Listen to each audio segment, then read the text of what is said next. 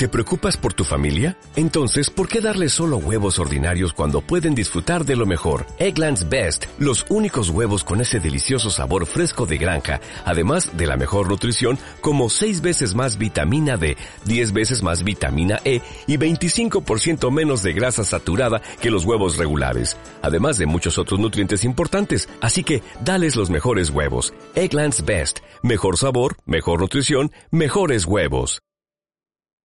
Viva la vida con Radiovisión. El presidente Lazo empieza a perder a la clase media. Ya con nosotros el economista Otto Sonnenholzner, ex vicepresidente de la República.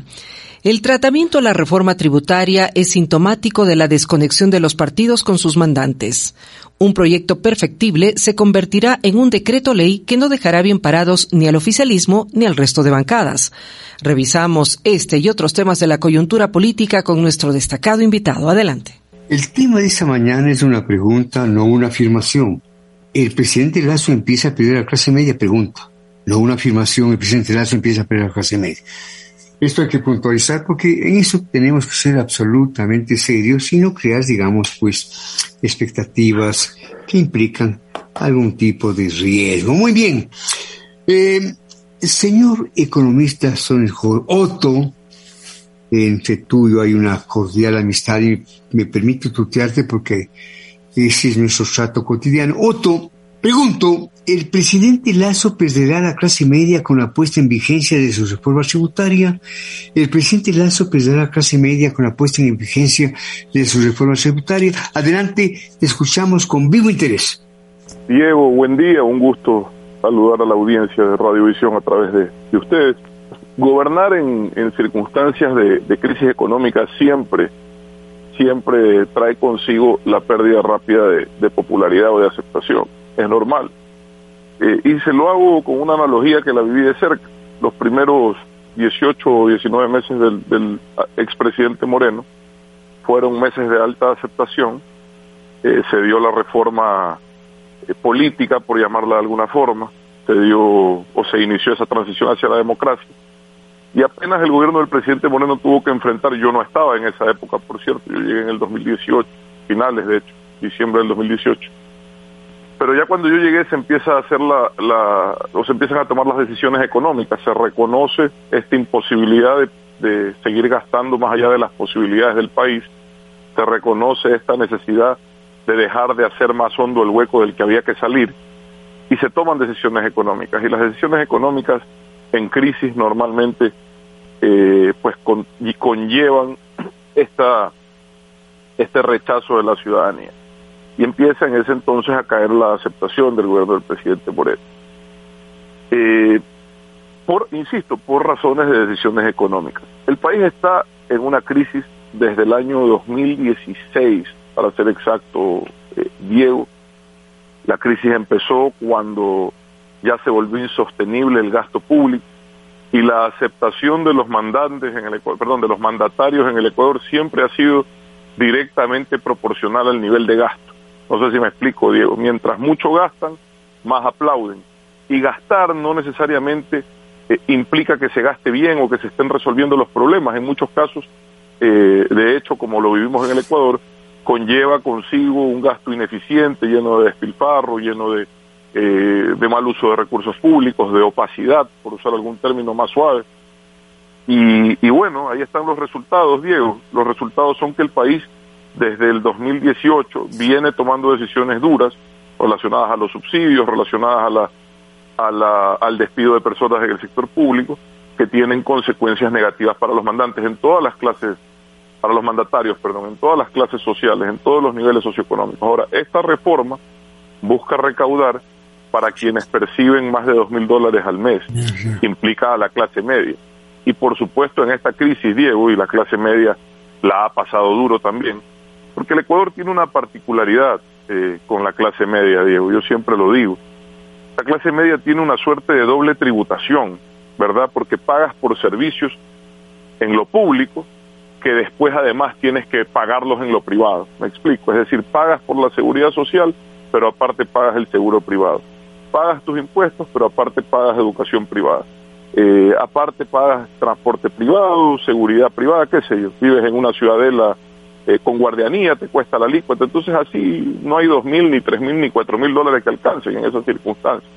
¿Cuál es el problema del país? Que el país no ha dado el paso hacia que sus servicios públicos sean lo suficientemente buenos como para que las personas puedan prescindir de los privados. Y eso es lo que hay que buscar, una sociedad en donde todos vayamos al mismo, al mismo sistema de salud, al mismo sistema de educación, porque es lo suficientemente bueno y puedes prescindir de ese gasto adicional. Pero en las circunstancias actuales es duro eh, sacar más dinero del que ya pagas para cualquier familia del Ecuador. Ahora, ¿qué alternativas tenía el gobierno?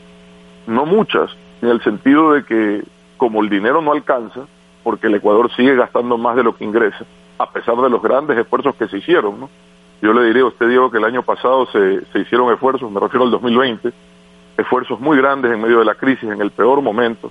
Creo que lo más duro de la crisis ya pasó y espero no equivocarme. Ojalá esta variante eh, nueva del COVID eh, no pase más allá de, de, tener que incrementar un poco las precauciones. Digo ojalá porque hasta ahora esto ha sido lamentablemente impredecible. Pero Diego, en marzo del 2020, cuando yo tenía el honor de ser vicepresidente, teníamos reservas cercanas a cero, eh, lamentablemente, ¿no? Por esa permanente forma de burlarse de la necesidad de hacer ahorro líquido nacional que tenía el gobierno del presidente Correa. ¿Se acuerda usted que se refería a ese ahorro como los fonditos y decía que era innecesario, verdad? Bueno, por falta de esos ahorros tuvimos una, una pandemia o un año 2020 mucho más duro en términos económicos y, y, en términos sociales que posiblemente algunos de los países de la región, mientras Colombia y Perú se van a reactivar al 7 al 8% este y el próximo año y rápidamente van a volver a niveles pre-COVID sus economías, nosotros tenemos que conformarnos con la mitad porque justamente, es decir, 3-4%, porque justamente no tenemos esos fonditos, Colombia y Perú están inyectando plata en la economía y el Ecuador está en la necesidad de pedirle a los, a los ciudadanos más recaudación, me explico. Eh, totalmente al revés. Lo ideal sería que el Estado estuviese en la capacidad de inyectar dinero en la economía, como lo han hecho todas las economías del planeta. Pero el Ecuador no está hoy en esa capacidad. Y le decía, el año pasado, tres oleoductos rotos, precio del barril eh, negativo, la pandemia en su máximo apogeo, y se tomaron decisiones que permiten que hoy exista una salida. La una fue la renegociación de la deuda externa, que alivia el pago de, de, deuda los próximos cinco años, que disminuyó el capital, que redujo a la mitad el interés, que permitió lo segundo, que fue acceder al financiamiento de los multilaterales, porque todo esto estuvo concatenado en alguna forma, aunque mucha gente lo niega, lo niega desde la ignorancia, todo estuvo concatenado. La renegociación de deuda tuvo que ver también con la facilidad de acceso a los 8 mil millones que sostuvieron a este país a flote el año pasado. Fue el único ingreso que se logró conseguir. Nadie más le quiso prestar al Ecuador. Yo veo a veces con preocupación a esta gente que dice fuera el Fondo Monetario. Yo digo, bueno, yo no tengo nada en contra de nadie que esté dispuesto a prestarle al Ecuador, pero si conocen algún algún multilateral, alguna institución, algún país que le preste al Ecuador en mejores condiciones, bienvenido sea las negociaciones con el fondo dependen más del, del, país que pide el dinero que del mismo fondo, es decir, de la habilidad que, de negociación que uno tenga. Y el, dinero que recibimos de Banco Mundial, Fondo Monetario el año pasado, mantuvo a este país, a nuestro país, a flote en la peor de sus crisis. Entonces yo no veo por dónde eso es criticable. Hoy hay que equilibrar más aún las finanzas públicas. El presidente Lazo desistió del camino de la eliminación de subsidios. Para mí, en lo personal, y siempre lo digo, Diego, ese era el camino más viable. Eh, primero porque es una política social regresiva. Tres de cada cuatro dólares que se invierten en subsidios a los combustibles fósiles llegan a los dos quintiles más altos de la población. Me explico, Diego, es decir, dinero público llegando al bolsillo del que tiene, cuando el dinero público debe de priorizarse al bolsillo del que necesita. Solo uno de cada cuatro dólares invertidos en subsidios a los combustibles fósiles llegan a los niveles socioeconómicos, a los quintiles más bajos económicos de la, de la población ecuatoriana. Lo que había que hacer era continuar con esa política y fortalecer las compensaciones, porque efectivamente, Diego, usted le quita esos recursos a los dos quintiles más altos y no los, no los perjudica tanto, pero cuando le quita así sea un dólar de esos cuatro, mil millones al año a los quintiles más bajos, les tiene un efecto muy grande. Entonces, creo que el gobierno debió haber hablado más de las compensaciones eh, en materia de, eliminación progresiva de subsidios. Ahí hubiese estado una respuesta con menos impacto, posiblemente en la base electoral de este gobierno que estaba básicamente en la, en la clase media o mayoritariamente en la clase media. Pero bueno, ellos cerraron esa puerta, entiendo yo que tenían preocupaciones de la protesta social. No va a haber solución sin sacrificio, Diego, el esfuerzo que el país tiene que hacer es muy grande todavía, a pesar de que el año pasado fue mayor. E insisto, cualquier esfuerzo tiene que ir acompañado de medidas de compensación y reactivación, que es lo que todavía no, no percibo de parte del gobierno nacional.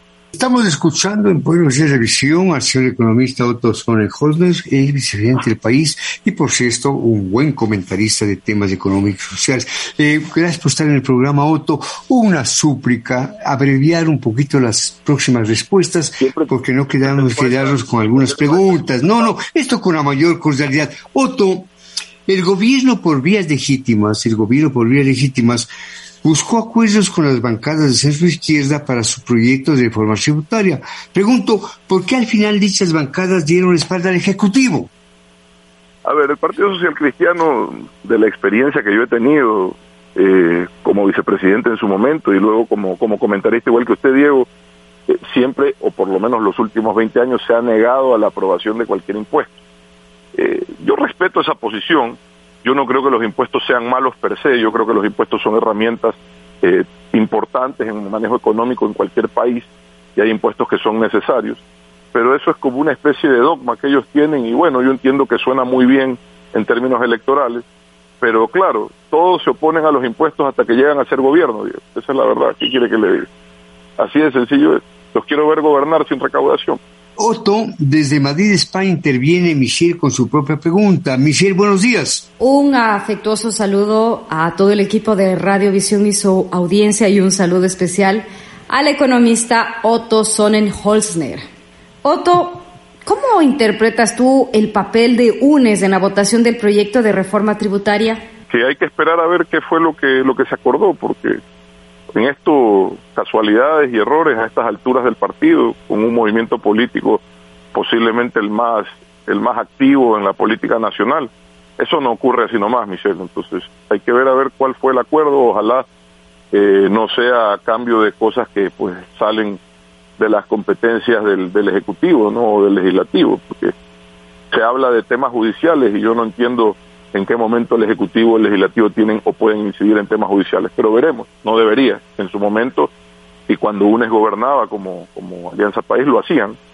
Eh, yo no fui parte ni jamás compartí ese tipo de, de, acciones, ¿no? que el Ejecutivo se mete en temas judiciales, pero es lo que ellos siempre han venido pidiendo e insistiendo, ¿no? Ellos hablan de una persecución, bueno, habría que ver, en todo caso, eh, no creo que es válido perseguir a nadie, insisto, a mí no me consta que eso haya ocurrido, eh, pero lo que, se, lo que suena, y esto ya no es más que una especulación, es que se ha hablado de esos temas, de los temas eh, judiciales. Espero que no sea así, yo no puedo afirmar nada, pero insisto, cualquier cosa que se haya acordado eh, será evidente más pronto que tarde. Eh, Otto, Michelle, señores y señores, yo me resisto a pensar que el gobierno del señor Lazo, que al comienzo del gobierno tuvo una ruptura con el social que también implicó a UNES, a Socorrino. Yo me resisto a pensar que el gobierno del señor Lazo haya, digamos, estado en estas tratativas que evidentemente son absolutamente indecorosas. A ver qué es lo que pasa en los próximos días. Otto, en la Asamblea varios legisladores hablaron de chantajes de ciertos bloques para aprobar la reforma tributaria. De ser así, ¿cómo desterrar la mala práctica del reparto en el legislativo, Otto? A ver, Diego, eh, de nuevo, las conversaciones, las negociaciones, los acuerdos legislativos son legítimos siempre y cuando no impliquen eh, actos que estén reñidos con la ley. Por eso le decía, que el gobierno ha pactado algo con UNES, creo que es legítimo siempre y cuando no se dé a cambio nada que esté reñido con la ley. Y creo que si el Ejecutivo ha ofrecido, esto todo es especulativo, por cierto, ha ofrecido eh, interceder en temas judiciales, eso sí está reñido con la ley. Eh, lo que quisieron hacer al inicio de, del periodo legislativo, esto de esta comisión para revisar temas judiciales.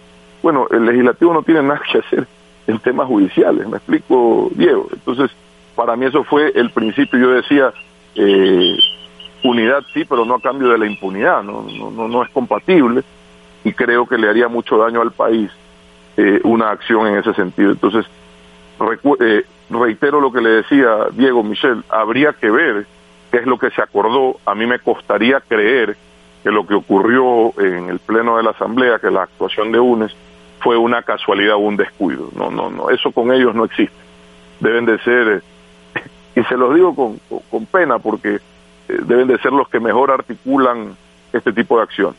Con pena porque porque no lo, desde mi punto de vista normalmente esa articulación no ha sido en beneficio del país. Ojalá fuese en beneficio del país, fuese extraordinario, pero desgraciadamente desde mi opinión no, ese no ha sido el caso históricamente. Por cierto, todo el mundo conoce, y también usted, tú, Otto, que la gran aspiración del correísmo de URNES es el establecimiento de una comisión de la verdad para que para defender tremendas mentiras, ¿no? Qué paradoja, una comisión de la verdad para defender las tremendas mentiras del correísmo. Vuelva a intervenir, Michelle, tenga bondad. Diego, solo quiero interrumpirlo brevemente. Sí, sí.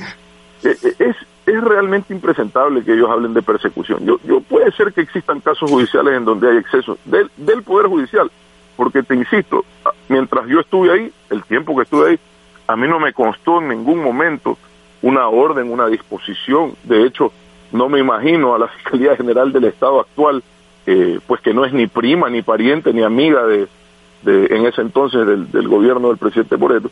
No me lo imagino pues obedeciendo disposiciones del Ejecutivo. No sé si me explico, Diego. Peor a la justicia. Nunca vi ni a un juez pisar el palacio, ni nunca vi. Entonces, el sistema judicial puede cometer errores, yo, yo los he sufrido, la fiscalía comete errores, yo los he sufrido, pero de ahí a que eso sea una acción deliberada, articulada desde Carondelet, como si consta hoy que ocurría en el pasado, me refiero entre el 2007 y el 2017, eso, eso dejó de ocurrir en el Ecuador, gracias a Dios.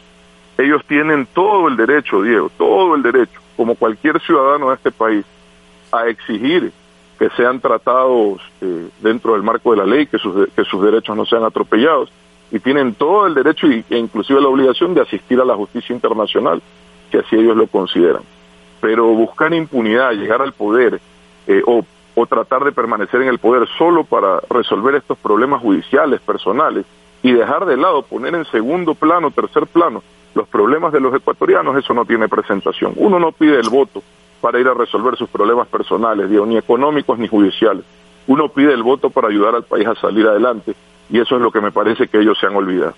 El programa coincide plenamente con eh, la formulación que acaba de hacer nuestro invitado. Coincido plenamente. Y, por favor, es inadmisible que el correísmo habla de persecución. ¿De qué persecución habla? ¿De qué persecución no, persecución, pregúntele a Galo Lara, ¿no? Persecución, pregúntele a un montón de gente. Eso sí era persecución en serio, pero de a de veras.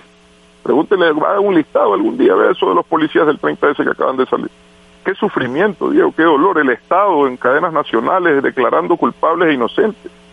Eso no existe hace años en el Ecuador, Diego, sino que nosotros lamentablemente tenemos la memoria corta y nos olvidamos de lo que hemos recuperado, de lo que hemos ganado, la libertad, la democracia. Nos olvidamos que nos costó mucho esfuerzo. Nos olvidamos. Pero no nos debemos olvidar, porque mire, Diego, el pasado no está para Digamos, uno tiene que tener memoria, porque si no, el pasado se convierte en una sentencia en vez de una lección. ¿Me explico? yo lo que pido, yo no quiero ser reiterativo, ni, ni llorar sobre la leche derramada, ni llover sobre mojado, pero creo que no podemos tener la memoria tan frágil y tan corta, porque si no, insisto, ese pasado regresa en forma de sentencia en vez de quedarse atrás en forma de elección. Y ese es el desafío que el Ecuador hoy tiene. Nada más. Muy bien, sí, sí. Y hablando de persecución sin ánimo de victimizarnos, Visión sufrió lo suyo, ¿no? Visión y su gente sufrimos lo suyo durante el gobierno. ¿De qué persecución hablan? ¿De qué persecución hablan? Bueno, en esa época, y acuérdese, Diego, cuántas emisoras de radio, cuántos medios de comunicación no sufrieron, ahí sí lo que era la presión del poder sobre los sistemas de regulación, y, y eso sí era de verdad, eso era todos los días prácticamente. Pero eso ya no existe en el Ecuador de hoy, ni en el del presidente Moreno, ni en el del presidente Lazo, gracias a Dios. Esta es la transición hacia la democracia. ¿ya? Para eso luchamos tantas personas. Yo entiendo que hay dificultades, yo entiendo que, que, estamos pasando una crisis, que estamos tratando de salir de un hueco que nos dejaron, como le decía, muy profundo, Diego. Y eso no se va a lograr sin esfuerzo, sin sacrificio. La gente recuerda la época que se sentía esta sensación de bienestar. Claro, estábamos gastando toda la plata que hoy tenemos que pagar. Eso es lo que está pasando. ¿Qué podemos hacer? Así de sencillo. Y cuando Otto dice lo que dice, ¿sabe por qué lo dice? Porque además es un estupendo economista. Otto, una última pregunta de Michelle con una respuesta muy apretada. Michelle. Después de lavarse las manos, varios bloques anuncian que demandarán la inconstitucionalidad de la reforma tributaria. ¿Por qué esto es viable, Otto? A ver, eh, esto hay que explicarlo bien. Solo el Ejecutivo puede proponer o eliminar impuestos. Solo el Ejecutivo. Es decir, decir que van a llevar a la ley a votación para derogarla. No, el, Legislativo no puede derogar impuestos. Es decir, si la Corte Constitucional aceptó el procedimiento legislativo como viable y está ya en el registro oficial la ley, la ley está vigente. Entonces, dijeron que iban a lanzar un proyecto de, derogatoria de la ley. No, no puede ser iniciativa del legislativo. Solo el Ejecutivo puede tener iniciativas que afecten temas tributarios. ¿ya? Entonces van por la inconstitucionalidad. Sí puede ser viable si es que alguno de los temas propuestos eh, estaría en contra de la norma constitucional. Yo no he hecho ese análisis, pero dudo mucho que la totalidad del proyecto sea inconstitucional. No sé si me explico, Michelle. Salvo que el procedimiento, eh, recordemos que el registro oficial está bajo, bajo la tutela o bajo el control de la Corte Constitucional. Si el registro oficial lo publicó, hay ya una especie de filtro previo constitucional, ¿ya? Entonces, salvo que en el procedimiento exista alguna inconstitucionalidad, no veo viable ese camino, te soy sincero salvo que en el procedimiento. No lo veo viable. Hoy lo que tratan de hacer es un poquito desmarcarse, sobre todo los de UNES, desmarcarse de esta ley, porque cuando empecemos a pagar, los que vamos a pagar, nos vamos a acordar de quienes pusieron los impuestos. Así funciona esto, y UNES fue parte de eso. Otto, mil gracias por estar el programa. Se nos quedan algunas preguntas, pero estaremos charlando a futuro. Hemos, acabamos de dialogar con el señor economista Otto Sonnenholmes, el vicepresidente del país y, por cierto, periodista y un estupendo comentarista de temas políticos sociales. Otto, un abrazo cordial.